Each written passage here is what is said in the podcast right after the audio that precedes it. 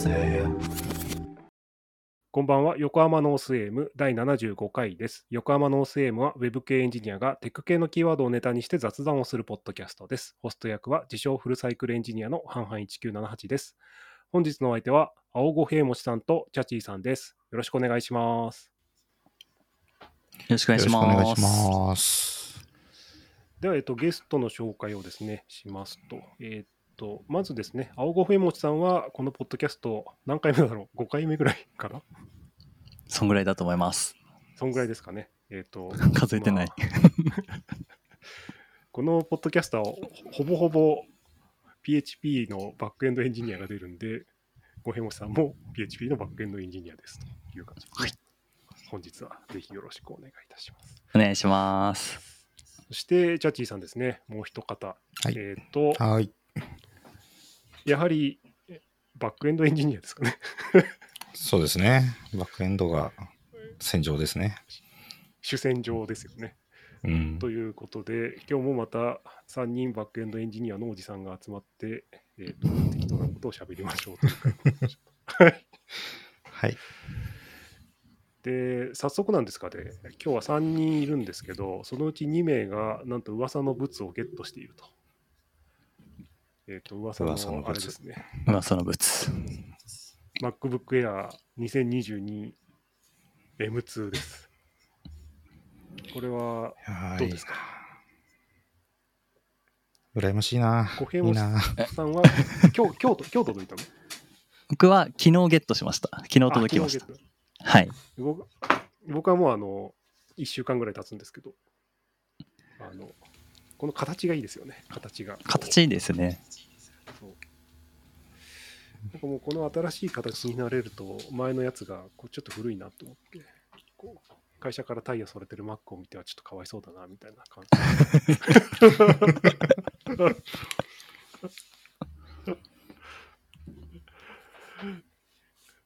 なんか最初は7月末に届く予定だったんですけど、なんかずっとあの、いいつ、えっと、配送されるかっていうのをこうリロードを毎日してたんですけど、ある日突然、1週間ぐらい伸びて、えーってなって。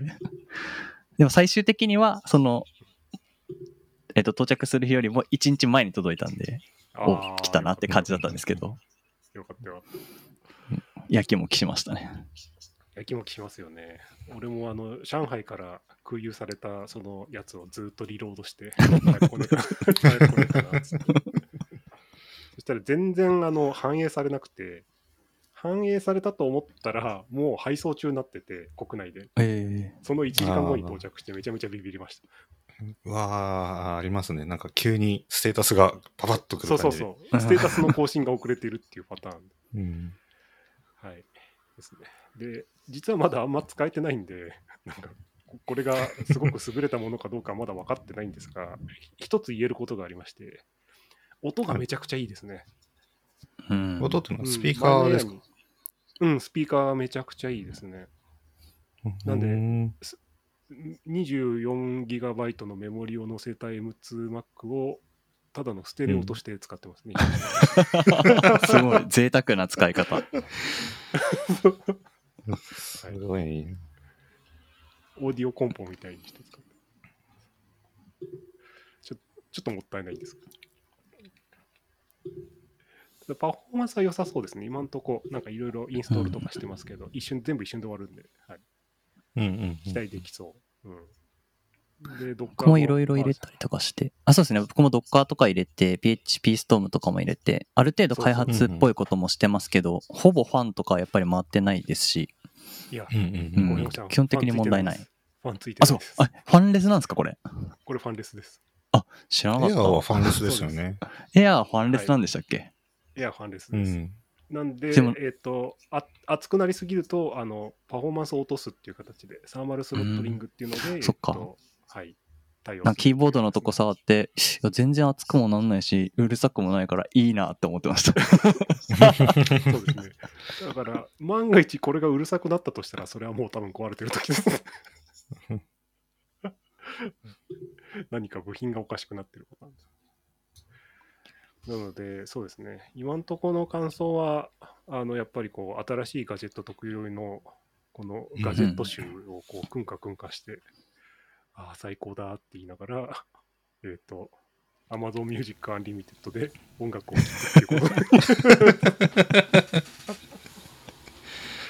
うん、使ってるけど、まあやっぱ、あれはいいですね。タッチ ID はいいですね。あまあ、うん。会社の Mac もそうなんで、使ってますけど。タッチ ID でね、ワンパスワードもタッチ ID 対応なんで、こう、SSH をそうっすね全部こう指紋でこう、ファッファッファッそうそうそうそうそうはいめちゃくちゃ楽ですね、ワンパスワード。そうなんですよね。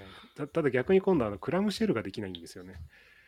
あ、ああ、確かに。クラムシェルしないとあパスワード入れなきゃいけない。そうですねかあ。の Mac のキーボードを買うしかない。タッチ ID 付きの。はいはいはいはい。うん。そう。でもキーボードはタッチ ID のとこだけ欲しいんですよね。い。そうそうそう。あれだけ売ってないかなと思って検索したんですけど、売ってないんですよね。うん。そうっすね。あれできたら、なんか足の親指とかをさ、あの、登録して。タッチの時、足でこう押すみたいな、できるかななんて思ったんですけど。なるほど壊すかなくすかしますよ、それ。椅子ガラガラってやったら足で踏んじゃって、みたいな。いや、もう、もうとにかく、もう来ただけで満足して、もうこの効果十分元を取ったなっていう気持ちにはなってるんで、まあ、ダメなやつかもしれないですけど。ちょっとこれはあれですね。スタバとか行きたくなりますね。どうやりたくなる感じの。そうそうそうそう。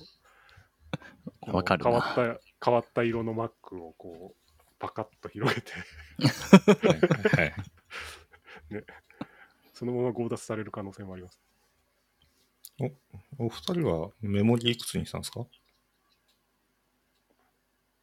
僕僕24に同じです完全にかぶった。24。はいはいまあ、ですよね。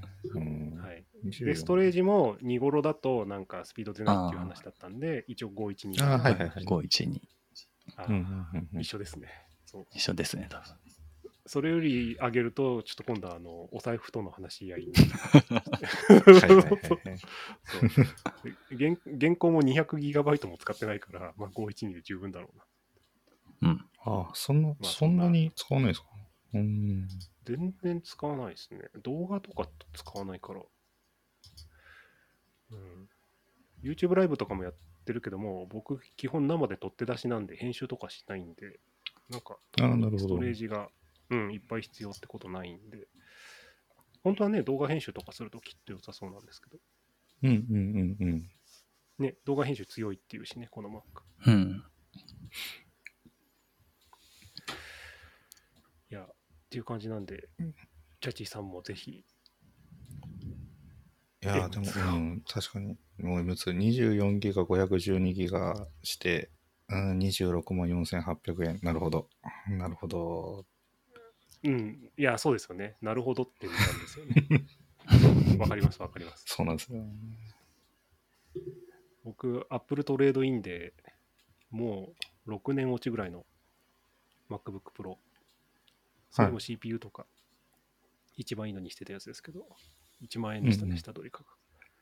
うんえはい。で、向こうに着いた1万ら、なんかうんディスプレイにやや傷があるんで、つって、100円ですって言われて、100円になりまし 悲しい。ー、すごい悲しい。すごい悲しい。た。うん。まあ、悲しいけど、使ってねえしなと思って、そのままお引き取りいただきました。そうなんですよね。だから最近思ったのは結局だからトレードインとか使うんだったら新しめの Mac をもうどんどん2年単位ぐらいで買い替えていってトレードイン出すとかっていうのが結局一番良さそうだなとは思います。そうですよね。まあ iPhone もそうだと思うんですけど、マジであの、下取り価格みたいなのめちゃくちゃ安定するんで、Apple から抜け出せない感じありますよね。その点でも。そうそう。その下取りありきで Apple を買い続けるみたいな。うん。なるべく綺麗にみたいな、そうそうそうそうそう。そういう世界線になって。そうなんですよ。でも僕は今まだ iPhone X を使っていて、これの下取り価格が絶望的であることは知ってるので、あの、うん。もう買うしかないなと思ってます。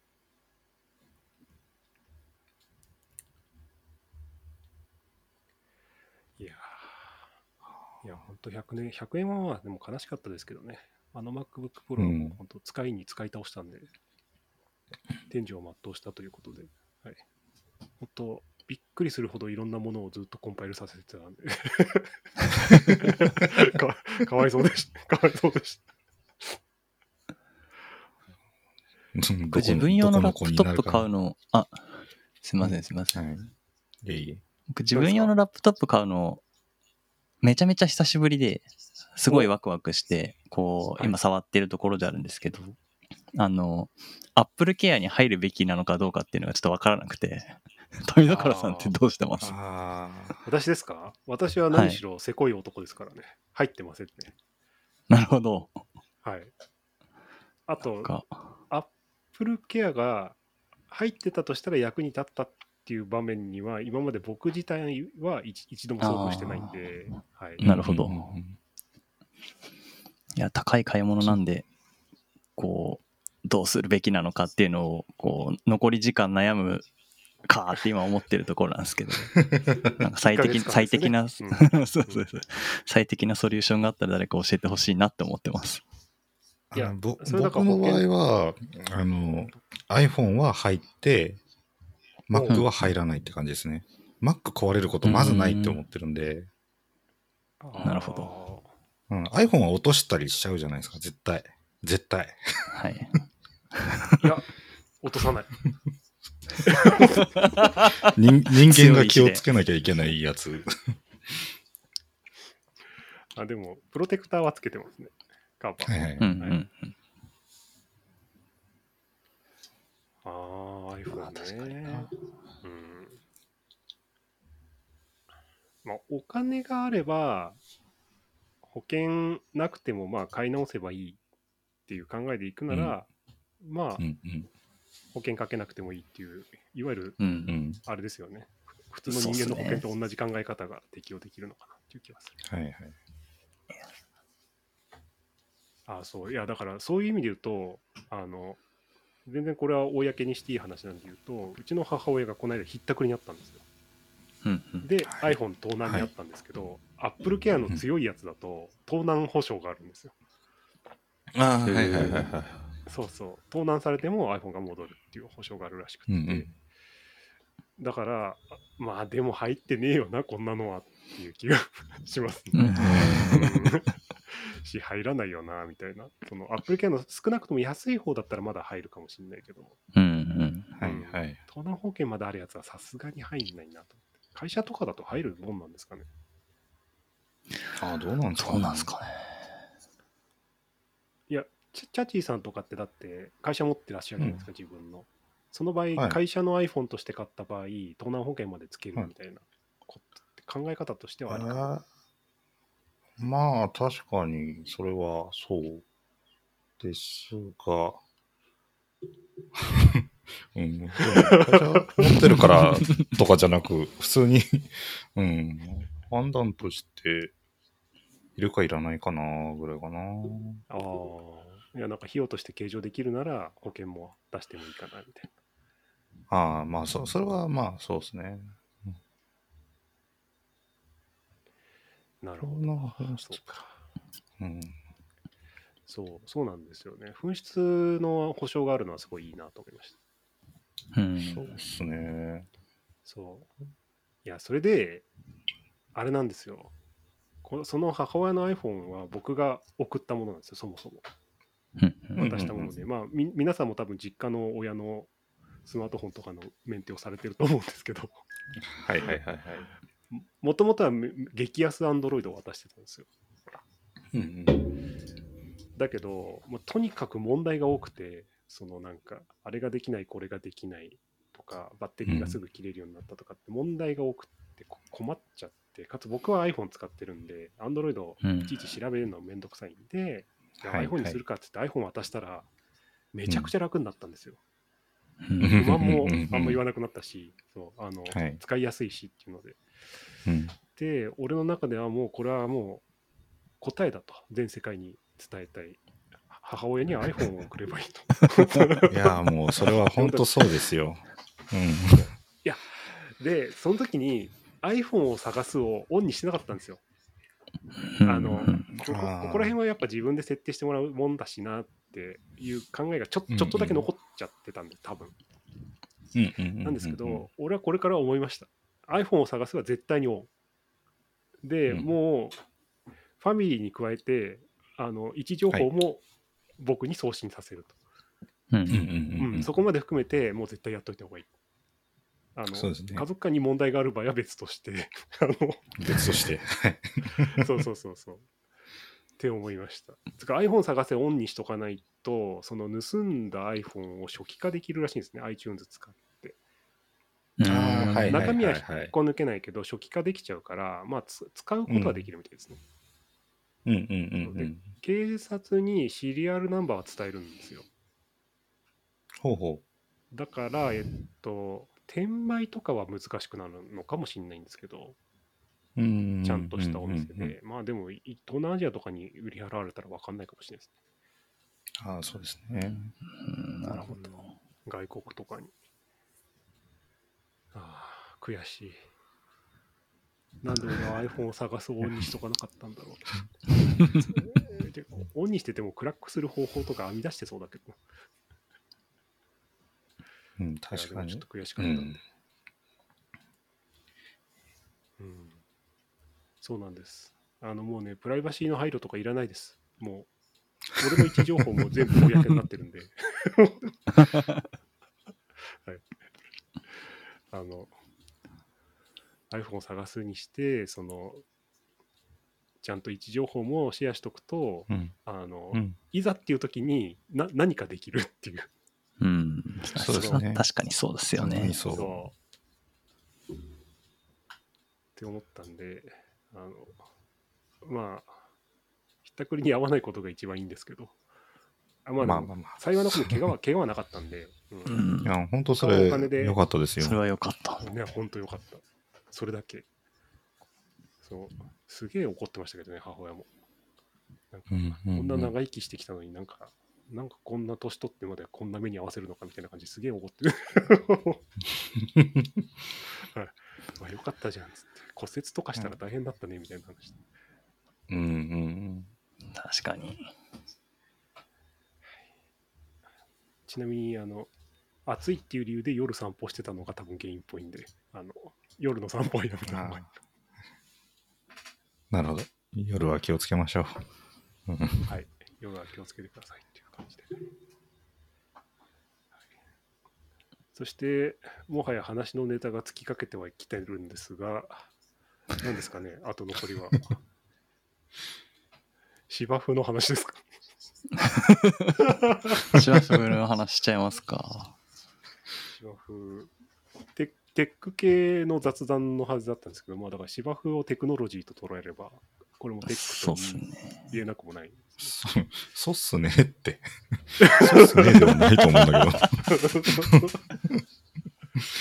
いや、芝生とウェブアプリにはちょっと通じるところがあるような気がするんです。メンテナンスという意味で。確かに。ああまあ、それはそうですね。うん。手をかけないと放置しといたら。いけないという意味で、ライブラリのバージョンアップみたいなもんですね。うんうん ちょっとわかるような気がする。え、五平星さんは普段はどんな手入れされてるんですか？最近は、あの、芝生がですね、あの、まあ、ちょっと、こう、緑が濃いところと薄いところっていうのが、あの、あって、どうやらそれは、その、病気とかそういうのではなく、あの、密集してないところと密集してるところに差があるっぽい。っていう感じなんですけど、それを、あの、どうしたら、よりこう密度が濃くなるかみたいなのをこうウェブとか YouTube のその芝生のはい YouTuber みたいな人とかのすごいよく僕の見る YouTuber。いるんですよああ。るあるんですよ。今、今 YouTube は何でもあるんですよ。すごいなぁでどうどうすればその密度を濃くしていけるかみたいなので可能な限りその短い状態をキープすると芝は横にこうランナーっていうのが伸びていってこう密度が濃くなってっていうことになるらしいんで週に1回、あのー今僕2センチで買ってるんですけど、2センチで刈るようにしていて、週に1回は刈る刈らないと、あのー伸びてきちゃってあんまり良くないっていうので、こう、毎週毎週、こう、丹精込めて芝刈ってるんですけど、で、芝の刈り方にもこだわっ 芝の刈り方でこだわっているのは、あの、いつか、あの、サッカースタジアムみたいな芝目にしたいと。あのーラインが入ってるような形にしたいんで、こう、一方方向にこう、芝を買って、えー向こうからはこう一方方向でまた買ってっていうのを、あの、こう、互い違いにこうずっとやるってはいうような借り方をしていて、あなるほど、なるほど。頑張ってます。今、あの、ツイッターで共有しましたけど、あの、確か五平もちさんちはこ、こんなやつですよね。コロコロ、コロコロ芝あ、そうです、そうです、そうです、そうです。そうそうそう。まさにこれですね。そうなんですよ。そう、刈らないといけないんですよね。芝って。そう短く刈っておかないと、なんかこう、生きる気力がなくなって茶色くなっちゃうらしいんで。うんうん。そうだ、これをメンテナンスしなきゃいけないんですよ。この暑いのに。そうなんですよね。今は暑いですよね。うん。で、水も朝夕あげなきゃいけないし、あの、気がつくと毒ダミソが生えてくるんで。まあ、そうですね。あ毒ダミソもう、すごいもう憎いですね。すぐ生えてくるんで。えチャチーさんにこの憎さを説明するとですね、毒ダミソウもあのなんかこう、根っこみたいなので増えるんですよ。だから取ったと思っても、どこかに残ってるんですよ。あ、なるほど。ちょっとでも残ってたらまたそこから。必ずや復活してくるんですよ。ああ、なるほど。そうなんですよ。芝を植えてから、なまあ、だいぶ生えてからだと、もうそいつを根っこから除去するのがやっぱ難しくて、そうそうそう。うんうんうんうん。こういい感じに毒ダミだけ駆除するっていうのがなんか難しいみたいなんですよね。そうなんですよ。だからこの辺がちょっとリファクタリングとかにもちょっと似ている。いやーそうですんね確かに食い積み上がりす食い込んでぎており、るんですね。そう。一応ね、雑草を抜く道具はあるんですよね。あの、なんかこうグッて差し込むやつがあって。はい。うん多分ね、うんうんもう間違いなく持ってらっしゃると思うんですけど。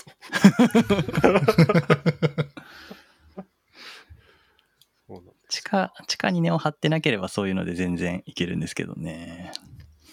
だから毒ダミはその芝には効かないけどその毒ダミとかに効く、えっと薬剤みたいなので僕はやったりもしてるんですけどあ多少枯れるんですけど1年経ってみたらまた生えてきてっていうので多分根っことかがまだ地下に残ってるんですごい生命力が 強いし芝生のところ以外はなんか防草シートが貼ってあって上砂利とかなんですけどそういうの突き破ってくるんで、もうこいつどうなってるんだってすごい思います。そうなんだ。大変だな。大あ。いや、あの、めちゃくちゃ大変です。今また新しい道具を今ツイートしますね。僕系雑談です。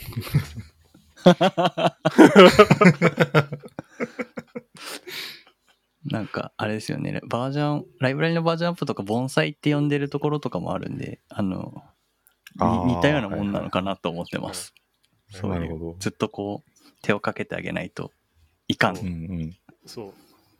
いやもう本当芝生もそうだし、雑草もそうだし、うちは果樹があるんで、あの、みかんと八作があるんですけど、ちゃんと枝を落とさなきゃいけないんですよ。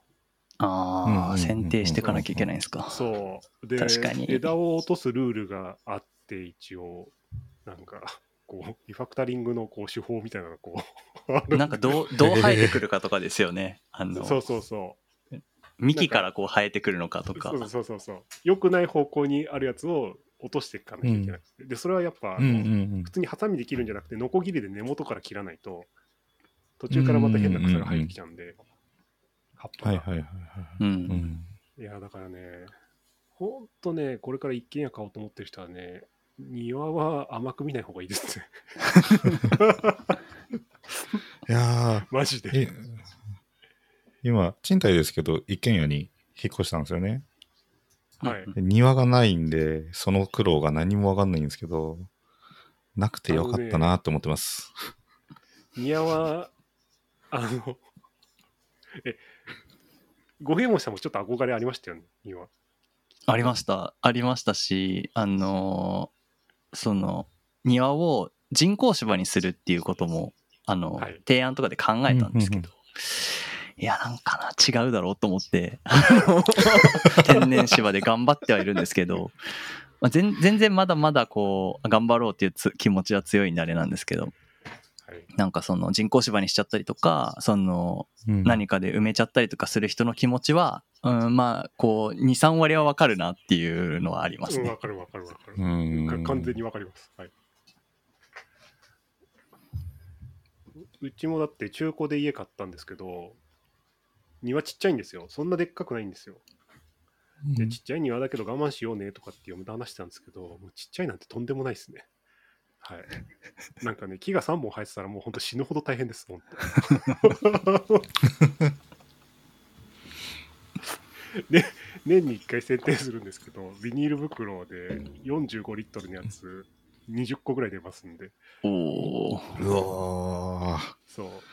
う それやり終わった後もうなんかもう、生も根も突き果てて、次の日も寝てるだけみたいな。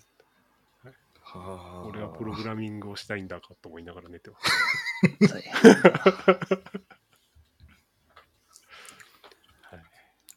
やそうでもなんか、庭師は雇いたくないんだよな、自分でやりたいんだよな、まだって思って。わかります。そう。まだこだわりがあります。うん。なるほど。いいいつか体力が尽きたら、こだわりがなくなるかもしれない。確かに。こだわりと、なんかうまく自分ならやれるみたいな気持ちがちょっと あるというか、頑張れるまだって思っちゃいますね。うちもでも、し芝生今、あれなんですよ。3世代目なんですよ。おお。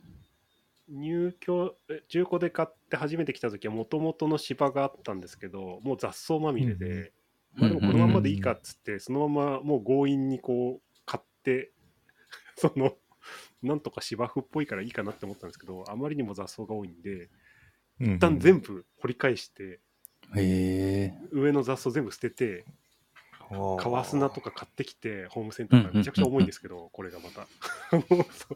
巻いて、で、なんか日本の芝は、あの冬に枯れちゃう、一回枯れた状態になるから嫌だなと思って、西洋芝の種をまいて、種から、ああ、種からね。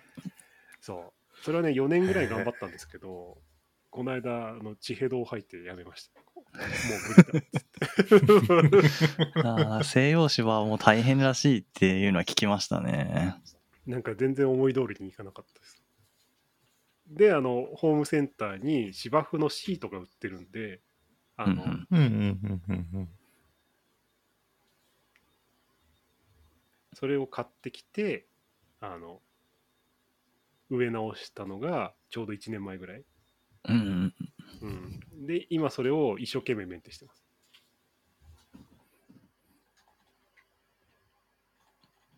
ちょっと今、1年か。うまくいけば、はい。今、あの、またテック、テックなリンクを送ってしまいました。すごいテック。高麗芝。ああ。ほら、石は。へえ。はい結構こうガチガチに引き詰め敷き詰めた感じですか？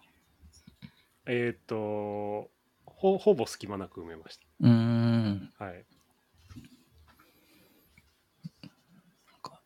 あれもなんか、その置き方もいろいろあるみたいですね。そのそう、置き方もいろいろあって、うん地とかにも書いてありますけど。そう。間開けてね、そこに熱あそうですね土を入れてとかっていう、そういういろんなやり方があるんです。すみません、チャッチーさん、マジで、マジで大変です、これ。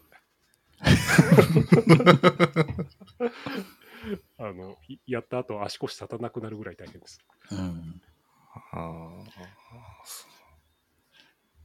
か僕も一番最初は、あの、敷き詰めてるんですけど、まあ、1センチ2センチぐらいこう幅が空いた状態で敷き詰めた感じだったんで、目土を入れてたんですけど、はい。え、足りないの？っていう 感じに土がなって、買ってきた分が。なんかす4、5へー。袋買ってきたんですけど足りなくて、マジかってなって買い足しに行って、みたいなことをしてやったんですけど、リスナーの方に伝えたいのはですね、土は足りないですね。足りなくなる。なぜか。足りなくなるんですよ。そう。おかしい。僕もあの家の周り、あの外外側とか裏側とかって、あの防草シートって雑草が生えないシートを置いて、上に砂利を引いてるんですけど、うんうんうんその砂利はですね、はいもうめちゃくちゃ足りなかったですね。ああ。あ 驚きの量買ったのに、驚くぐらい足りてなくて、あ。へあれこれが家のメンテナンスかと思って。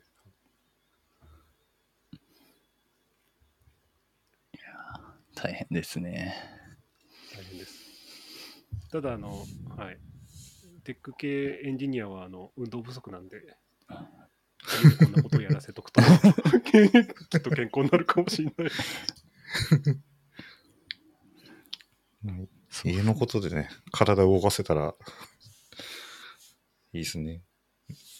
ああ、まあでも、え、チャチーさんちはマジで何にもメンテするものはないんですか？メンテするものないと思いますよ。わかんない。い一戸建てに住むのがは生まれて初めてなので、ああ。何しなきゃいけないのかあんまり分かってないんですよね。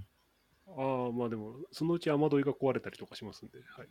ああ、まあそういう時は、あれ、か管理会社に、賃貸だから管理会社に電話しああ、そうか、てって感じ。賃貸か。え、ずる？そう。うちそれ全部俺に来るんで、フルサイクルエンジニア。ああ。自分で直したりするんですか？そういう時。あほほぼほぼ自分で直しますね。屋根とか無理なやつは直さないで。うんうんうん。はい外のコンクリちょっと壊れたやつとかは、あのモルタル買ってきて自分で塗ったうりしましん。わあ、すごい。すごい。た。うん無理なやつは無理ですけど。うん、うんうんうん。あとは外壁はケルヒャーでシャーって。ああ、はいはいはい。これが年に1回だと足りなくて年に2回なんです。はあ、そうなんで、リモートワークで一番助かってるのは、この家のメンテがはかどるっていうくらいですかね。ずっと家にいるんで。ああ、なるほど。確か。に。うん前は土日に全部やるしかなかったんで、で、土日は本当は IT の勉強もしたいからってなると、もう何にもできなくなっちゃってて、うんうんうん、うん。リモートワークだとね、そう、芝刈りぐらいだと昼にできるんで。そう、これは、これはいいなと思って。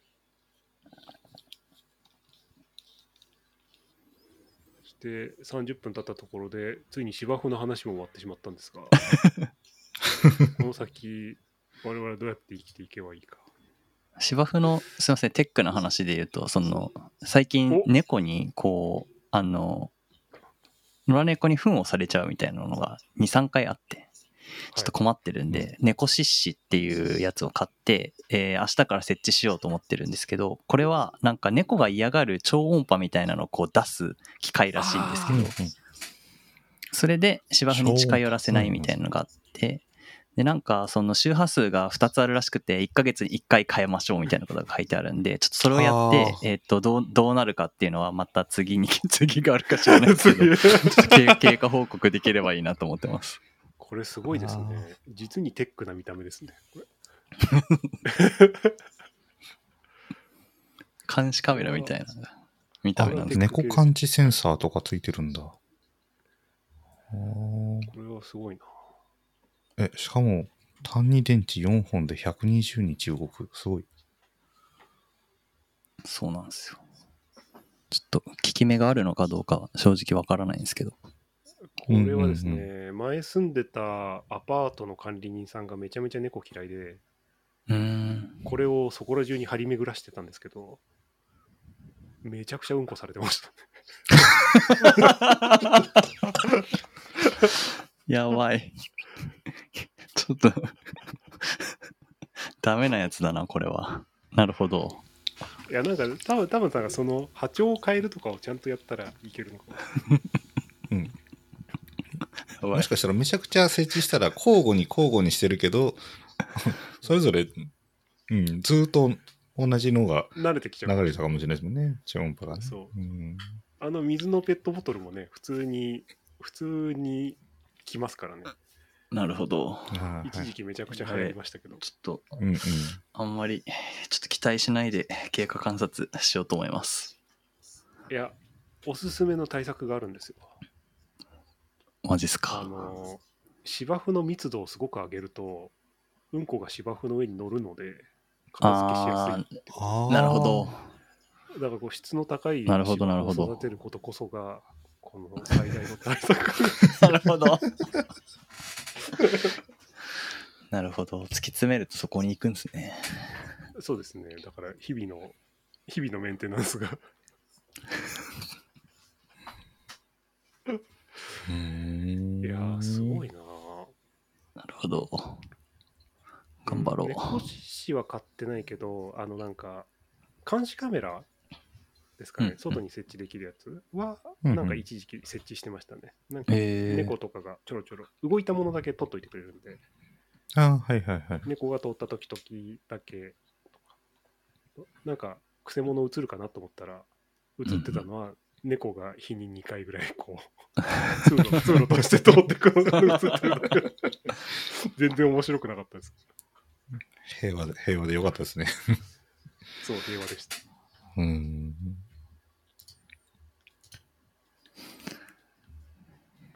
で、ここでテックが後ろめになってしまったんで、もう、こうなってきたら、PHP カンファレンスの採択結果はいつになるかなっていう、このチャッチーさんのネタを最後に。はい。これであと27分しのげば僕たちの勝ちです。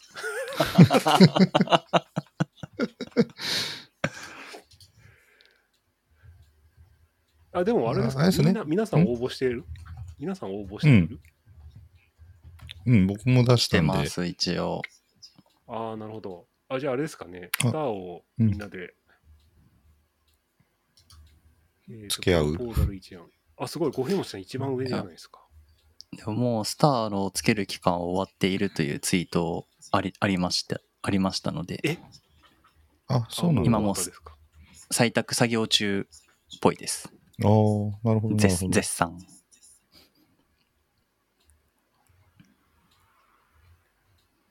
五平餅さんは1個じゃないの個これどうやって検索する？二つ、二つですね。ブルー五平餅えーっと、で検索。あ、出た。PHP バージョンアップのためのリノベートですねほんと、ここ最近はバージョンアップばっかり、ライブラリのバージョンアップばっかりやってたんで、あの、あの手この手で、こう、それについて話そうって言って。で、あうんうんうんバージョンアップしながら PHP のバージョンも一緒に上げたんで、そこら辺の話ができると面白いかなっていうので、うん。ああ、なるほど、なるほど。プロポーザル出したって感じです。これは、実に地味だけど、ねって感じの作業ですよね。そうですね。やりきったからこそコツコツやっとくのが大事ってわかるみたいな感じのところがあるんで そうそういうのをこういい感じに、まあ、もし採択されたら伝えれるといいかなっていうふうには思ってます。うんああれですか？芝の話してます？いや、い あれやだからやっぱりやっぱ芝はテックに近かった。はテックに近いですね、やっぱり。つながりますね。うん。あ、これでこのリンク流せばいいんだ。だから、こうして、これが、アットブルー五平餅さんのプロポーザルと。いいですね。これは実に興味がある人がうんいそう。で、チャッチーさんがもう一個だけですね。さんは、ああ、やっぱり CDK だ。CDK だろうと思ったら CDK でした。はい。もう一時 CDK おじさんだったんで、で、あのーそうですね。今、分業化がすごい進んでいるので、インフラに足を踏み込む一歩にしてほしいなっていう気持ちのうんうんうん。内容ですね。よいしょ。CDK。CDK って、 CloudFormation の新しいやつって思ってるんですけど、合ってますか？うーん、あって、合ってます。ラッパーですね。CDK で、うん、そうそう、 TypeScript とか、Go とかで書いたものが CDK を通すと、 CloudFormation になって、あ、 CloudFormation になるんだ。結局クラウドフォーメーションう。そうそうそう。結局 CloudFormation ですよ、あれは。あ、なるほどね。あ、じゃあ俺の期待度がだいぶ下がりましたが、大丈夫です。俺は元気です。なんでもないです。どういうこと？どういうことですか？いや、なんでもななんでもないです。なんでもないです。なんでもないです。ちょっとクラウドフォーメーションには昔ちょっとああ、い因縁がありまし辛い目がありましたか、た。あ、辛い目がある。うん、まだ辛い頃だったの。はい僕、クラウドフォーメーション一切触らずにいきなり CDK なんで、ああ、めちゃめちゃあ体験いいかもしれないですね。生ぬるい環境で育ってますよ。なるほど、なるほど。そっか。ちょっと CDK 使ってみたいな、でも。なんか、全然使ってないんで。あの、何ですか？CDK いいですよっていう人多いから、あはい最近。うんうん。やっぱ、あのー僕タイプスクリプトで書いてますけど、やっぱ型があるのが嬉しいし、Amazon、AWS のお気持ちが全部型で現れてるんで、めっちゃわかりやすいんですよね。だからインスタンスタイプとかも全部型があるから、で、その上で保管が効くんで、何入れればいいか全部わかるっていう。コンソールポチポチもう、より理解がしやすくなるとか、いう作用はあると思うんですよね。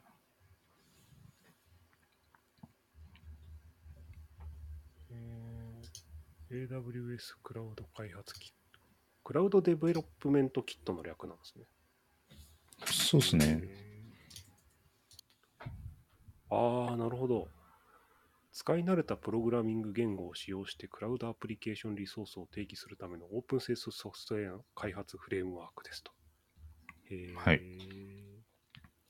使い慣れたプログラミング言語っていうのは PHP なんですけどね。はい。うん え、PHP でもできるんですか ?CDK。そんなことない PHP ないんですよね。PHP ないんですよ。そう思います。ねうんやめた方がいいと思います。でも前、この間、えっと、その AWSCDK のカンファレンス国内でうん。行われたんですけど、その中の登壇してた方で、あの、 Kotlin で動くようにに実装を作ったっていう発表があってすげえなって。そのアプリケーションももともと Kotlin で実装してたから、うん。同じ言語使えた方がいいよねっていうので、自前で、うん、自社用にコトリンで CDK が動くっていうのを作ってる方いましたね。一応あれなんですかね、Java で動いてるって、Java, Java ではもともと動くみたいだから、トランスパイルとか。ああ、そうそうそうそう、そうですね。へえ。あ、いいな。やっぱなんかちょっと使おう。会社のサンドボックスでなんか試してみたい。ああ、いいと思います。うん。やっぱクラウドフォーメーションで試すと、環境破壊が一発でできるんで、それがいいですよね。一個ずつそうですね消したりするのうん。だるい。そうそうそうそうそうそう。よいしょ。ああ、CDK か。いいですね。なんか、やっぱ目先が変わる発表ってあると、その、カンファレンスで楽しいから。で、最後に自分の、あそうですね。富所さんのね。えーっと、シャープ、横浜、ノースエンドっていうの僕はもう、あの、あれですね。滑り止めいっぱい出してるんで。同期ああ、低速化のやつ。あそうそうそう。はいライトニングトークを4つ入れて滑り止めにして、えっと、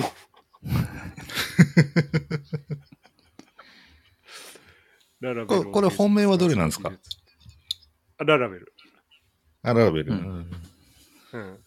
ララベルは、えっと、なんだっけ、ララベル渋谷でやった時にすごい受けが良かったんで、あ、これは知りたい人多そうだなと思ってやりました。で、B2 のやつは採用されると俺が死にます。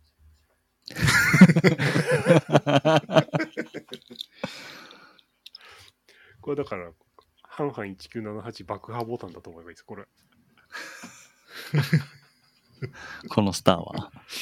このスターは爆破ボタンですね。はい。あでも、8はえっと結構ついてる B プラス3自体は実装はほぼ終わってるんで、まあ、あとは僕があと何日徹夜で頑張れるかみたいなところで。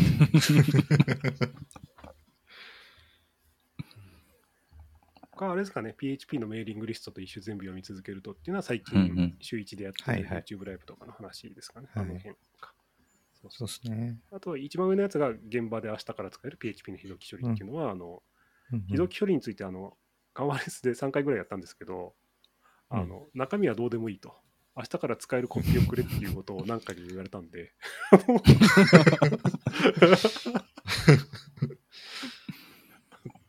よし、じゃあやってやろうじゃねえかということです。っていう、こんな感じのお品書きで、はい。なんとか、なんとか採用されますようにってはい。願ってます。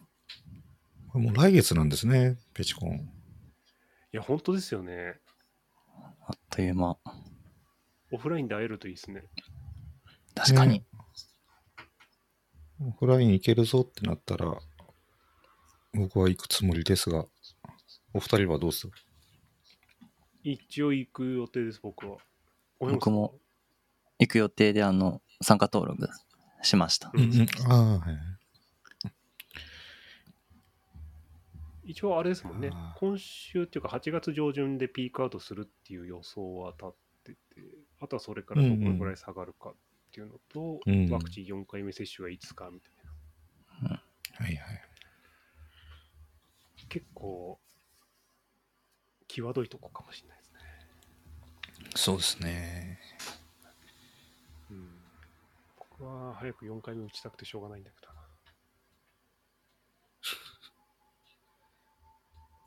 注射大好きなんで。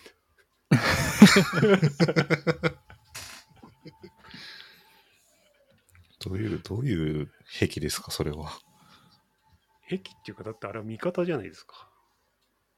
あ、それは無料で味そうですね。方を、そう、味方で無料注入していただけるということで、これはもはいう行幸ということです。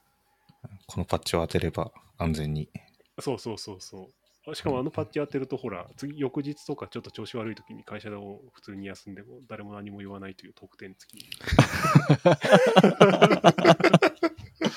確かに合合法的だな。そうそう、合法的。もう悪いこと一個もないですよ。うんうんしかも、あうんの、ねえ、こう、みんなのために、こう、コモンウェルスというか、公共の福祉にも役立つということで、確かにはいはい。そうですね。ありがたいでありがたいですね。すね。いや、でも本当あれなんですよね。行きたいな。この間のペチパー会議やっぱオフラインめちゃくちゃ楽しかったんで。うん。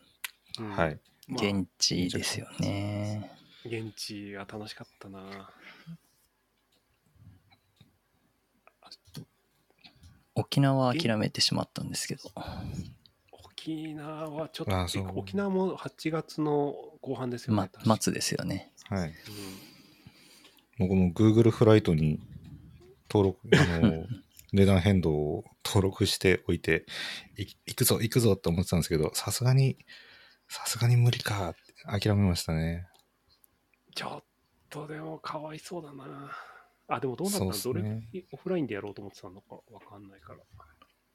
あ、そう、オオフラインでやる前提で、で、オフライン参加の人数枠が、なんか10人とかになった,、うんなったんですよね。ああ、なるほど。募集開始の時に。うん。10人抽選ってなったら、うん。10人。10まあ、大変、ですね。っていうか、もうカンファレンスをこうやって開催すること自体がそもそもめちゃくちゃ大変な上に、ハイブリッドの準備もしなきゃいけないっていうのは、正直、なんですかね。本当、めちゃくちゃ大変ですよね。こんな、このポッドキャストでさえ結構準備めんどくさいんで。うんうん。そうそう。ようやく配信機材とかいろいろ工夫して、まあなんとかやってますけど。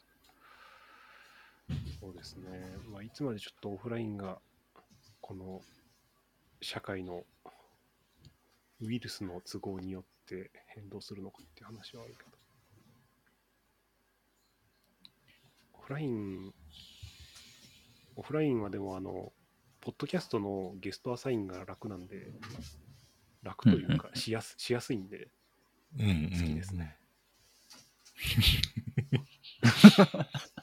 なるほど、確かに。この間のペチパー会議の時も、あの、後藤さんに出ていていただきたくて、はい。ああ、はいはい、はい。話ししたくて、そう。ちょちょっとツイッターでいきなり DM は厳しいなって思ったんですけど、ご本人目の前に いらっしゃったんで、そう、突撃して、どうで、いかがですか？それはいいですね、確かに。そうう。んうんそれだと向こうも顔がわかるから、どういうね、熱意で話しかけられてるのかもわかるから、うんうんまあ、断られてもしょうがないし、うん。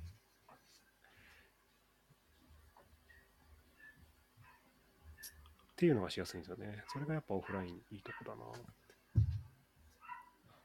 ああ、犬が鳴いている。あ久しぶりに聞くな。そうなんですよ。あの子、ちょっとしか聞最近こえなかった。うん、最近、ちょっとおとなしめだったんですけど。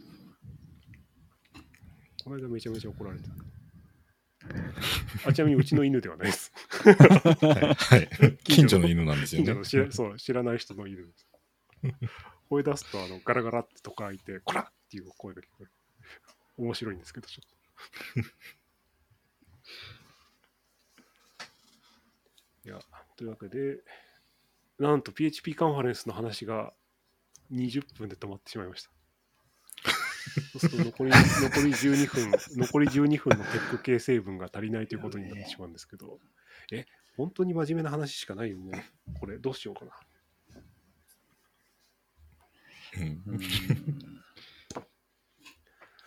本当に真面目な話をすると、何があるかなあ、そうそう。あれしたんですよ。僕今、あの、リアーキテクチャリングとかやってるんで、アーキテクチャ系の本をめちゃくちゃせ、い、っぱい揃えて、うんうん。その、どんな感じかなみたいなのを、パラパラパラパラめくって読んでたんですけど、この一冊読めば大丈夫っていうのが見つかりました。ええお最高じゃないですか。えっとあまあ、正確には2冊なんですけど、えっと1冊目がこっち、これ。ソフトウェアアーキテクチャです。割と最近出たやつ。2022年の3月4日かな。お本当に最近ですね。そうそう。こいつ、後発なだけあってね、割としっかりまとまってるんですよ。うんうんうんえっとね、どっかに割とちゃんとまとめたんだよね。どこにまとめたっけ？ Notion だったかな完全に忘れちゃった。えーっと、あーどこにまとめたかは完全に忘れましたが、この本はいい本です。あの何何がいいってあの、いわゆるそれまでに出てる本のいいところは入ってるんで、全部。あのデザイン・イットっていう本にあの ADR の話とかが載ってて、みんなあのこぞってあの本いい本だよねみたいなの言われてたと思うんですけど、その話ももちろんこいつには含まれてるんで、まあこれ読めば大体わかるって感じですね。なんでね、こいつ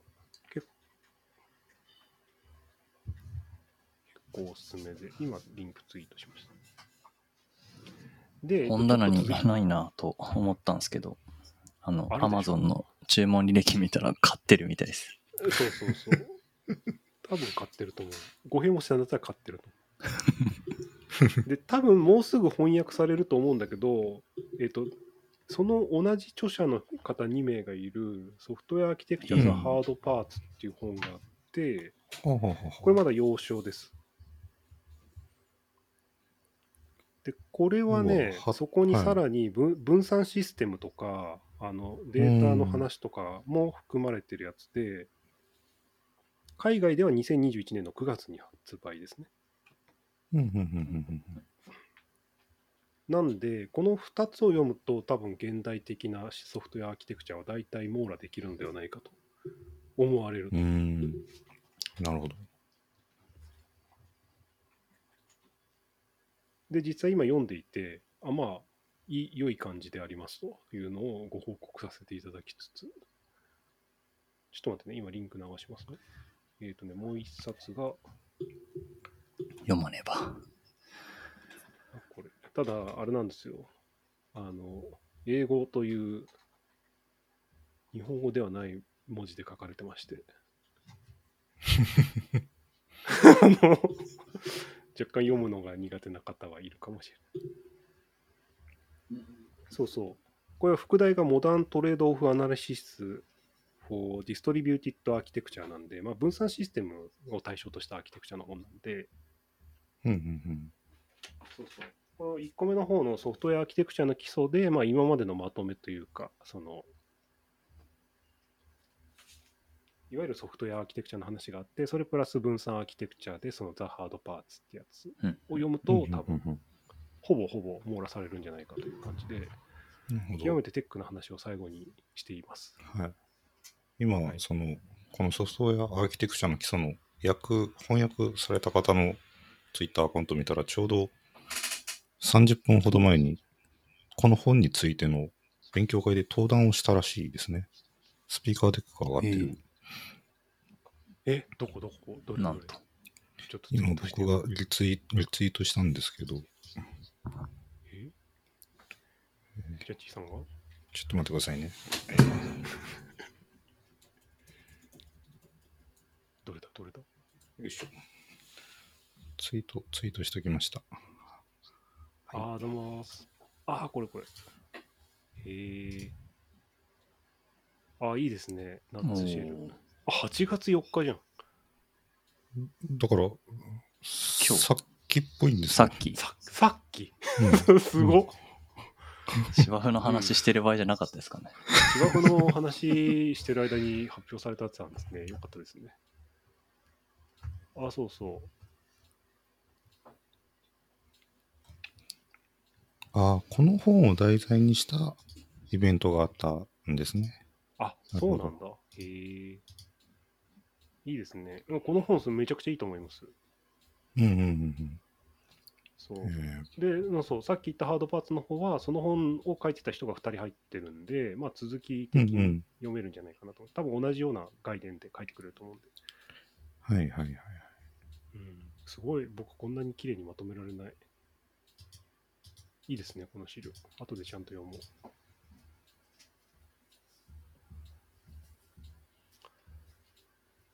いや最後にめちゃくちゃいい話が。そうなんですよ。一応。いや、芝生の話もいい話でしたが。そうなんですよ。放送前にはね、最近地になりましたっていう、マジでくだらない話もしてましたが。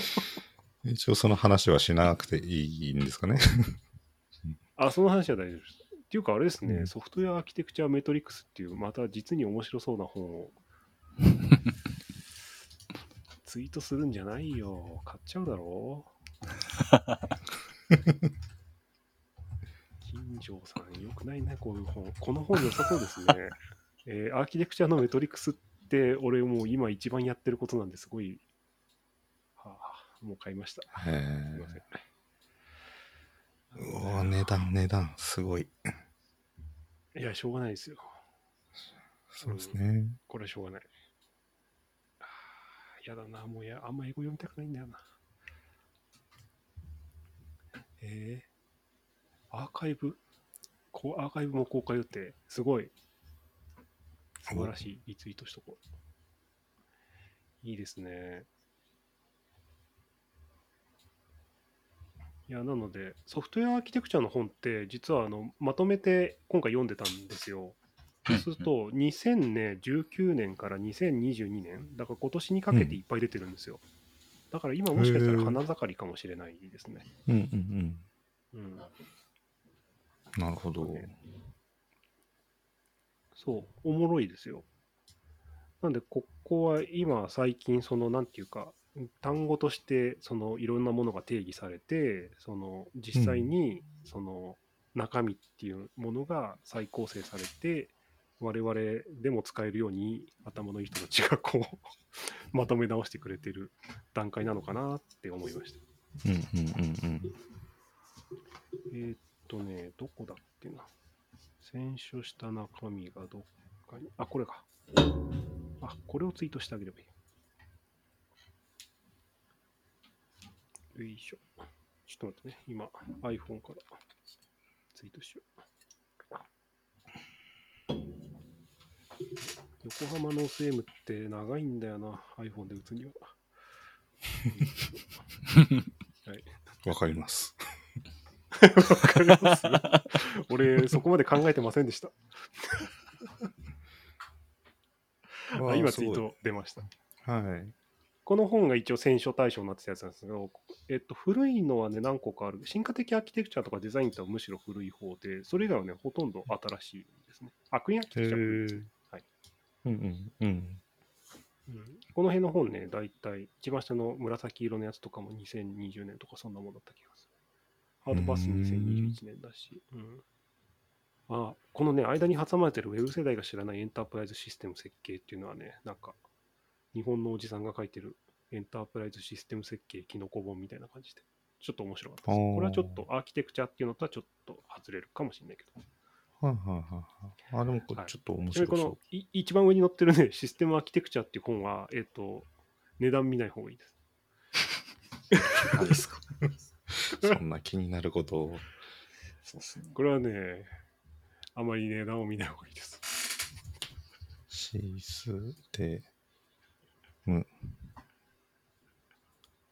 アーキテクチャ。ほう。なるほど。ね、なるほど。う なるほど。わーあー、なるほど。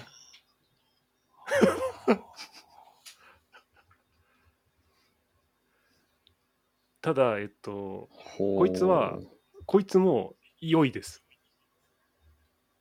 えっとね、ソフトウェアアーキテクチャの基礎をさらに上流にまとめたみたいな感じの本ですね。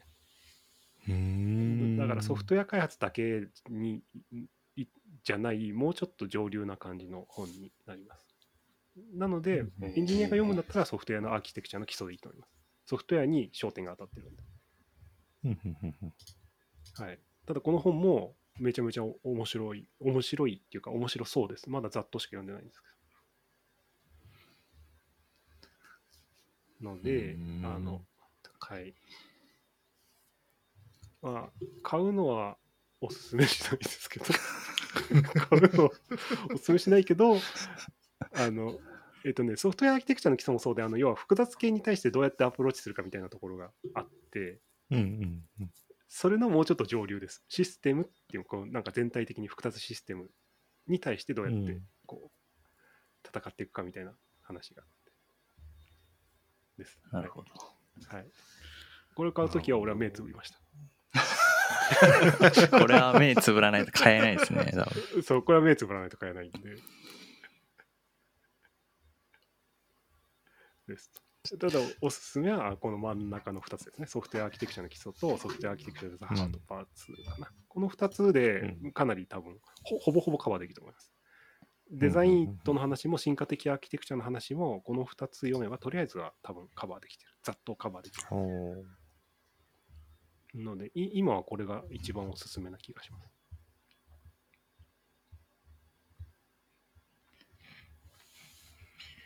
やった。なんとか1時間耐え抜きました。よかった。危なかったです。危なかったですね。うん、危なかったです。ペチコンの話で15分まで行ったとき、ちょっと危なかったです。これはまずいと。もうちょっと、もうちょっといけるかなと思ったんですけど、危ね危ね。そう、もうちょっといけるかなと思ったらいけなかったんで、ここはしょうがないんで真面目な話を入れるしかない。うん、ですね。うんなので、いい話ですね。あ、いいですね、素晴らしい。あ、チャチーさん、お買い上げありがとうございます。僕にはアフィリエイトは一切入りませんが。いや、でも、その、一冊で何でも、こう、分かりたいじゃないですか。いろんなの何でも読みたくないんで。網羅されるし、ねあと、まあ、そう読みや、読みやすいし、あの、あれです、新しめの単語が全部入ってます。はい。ので、若者にディスられずに済む と思います、この読む。そう。あの子たちね、新しい本読んですぐ怒ってくるからね。あ、これ知らないんですか？みたいな。おじさんですね、みたいな感じになる。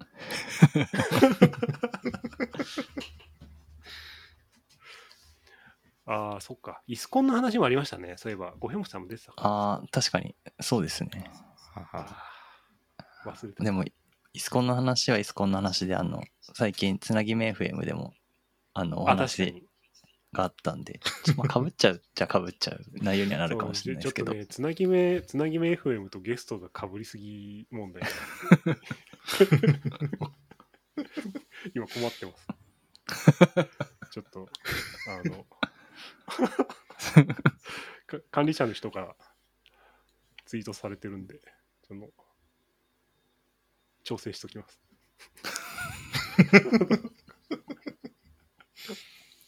今後どうしますか？裏番組で演者が被らないような、みたいな。そんな調整が演者かぶるからな、でも、何しろ同じ界隈の人たちの。うん友達の友達の そうそう、友達、友達の友達です。そうそう、一緒一緒。この間ダイレクトに聞かれましたから、何々さんを、なんか、呼びました？みたいな。今度ゲスト呼ぶんだけど。はいまあ、そんなことが、ポッドキャスト界隈では話されてます。まあ、じゃあ、今度あれしますかね。あの、僕まだあれなんですよ、イスコン12の予選の復習しようと思ってて、うんうんあのうんまあ時間がなくてできてないだけなんですけど、あの、それが終わって一段落ついたら、あれですかね、みんなで傷の舐め合いでもしますかね。そうっすね。舐め合わないと、来年に向けて。そうそうそう、そう来年に向けてね、ペロペロ舐め合って、こう。来年もまたね、多分イスコン13やられるとしたら、イスコン13の多分2週間前ぐらいにはみんな100万円もらったら、あれ買おうとか、これ買おうとかって言ってると思うんで。懲りないんでね、みんな。はい。じゃあ終了に行きますね。はい。今週も放送を聞きいただきありがとうございます。番組のフィードバックや要望は、ハッシュタグ横浜ノース AM をつけてツイートしてください。ライブをお聞きの方は高評価ボタンをクリックお願いします。次回も聞きたい方は、ぜひチャンネル登録をお願いします。本日の相手は、青五平餅さんとチャッチーさんでした。ありがとうございました。ありがとうございましたあ。りがとうございました。